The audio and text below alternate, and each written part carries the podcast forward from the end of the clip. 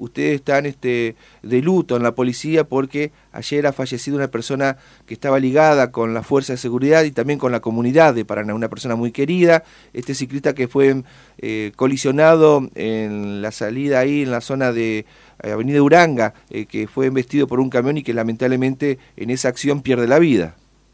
Sí, exactamente, estamos hablando, y yo digo el nombre ahora, se trata del señor Jagui César Eduardo. En su oportunidad ayer yo no lo, no lo había mencionado porque, los familiares me lo habían pedido y tenían que avisarle inclusive a la madre de toda esa situación. Ahora ya me dijeron que no hay problema en que den nombre, así que por eso se lo nos estamos hablando este hombre de años, y sí, eh, en, la, en la policía el, hermano, que es el padre, eh, también es policía en este momento, está trabajando y nos estamos pidiendo a esa persona. Claro, qué valoridad. Bueno, el camionero de por el incidente de ayer sigue detenido en la alcaldía de tribunales, por lo menos es lo que había dispuesto en su momento el, fiscal, el doctor este eh, Malvacio. Juan Malvacio. Sí, y quedó alojado en la alcaldía, así que seguramente durante la, la mañana de hoy seguirá con las las declaraciones de rigor. Claro, por supuesto.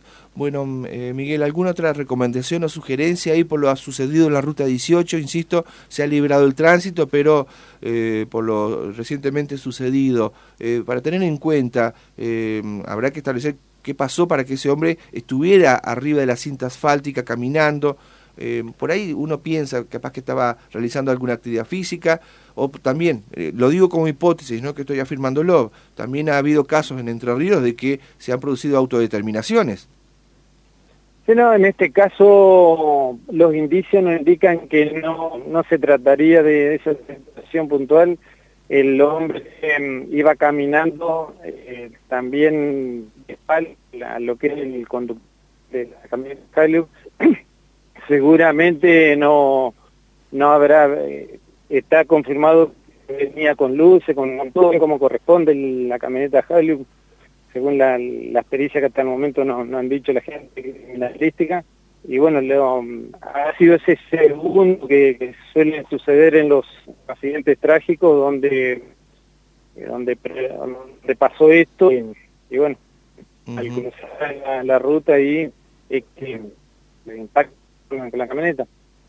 Pero no, no iba como, no iba corriendo ni nada, la rueda que tiene puesta no indica que, que, iba caminando, realmente ser de la zona, así que bueno, cuando se tenga la identidad y se podrá avanzar en la investigación. Ajá. ¿Ninguna persona ha solicitado datos, se ha acercado, ningún familiar? No, por ahora no, porque estamos hablando de una zona donde prácticamente no, no hay casas, están a distancia, de 300, pero hasta el momento no, no, no se hace. Por ahí se le recomienda a los conductores que están haciendo paso por la ruta que, que continúen de forma normal, que no vayan frenando para, para ver el movimiento de la policía, porque puede llegar a, a producir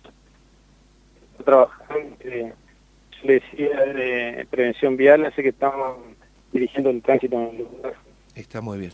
Bueno, Miguel, este, ¿hay dificultades para mantener este el diálogo como corresponde? Está seguramente en una zona mm, medio compleja para poder hablar por teléfono, así que le agradecemos eh, toda esta información y seguramente estamos en contacto por cualquier otro tipo de situación vinculada con la seguridad de Paraná. ¿eh? A disposición como siempre. Gracias Miguel y fuerte abrazo.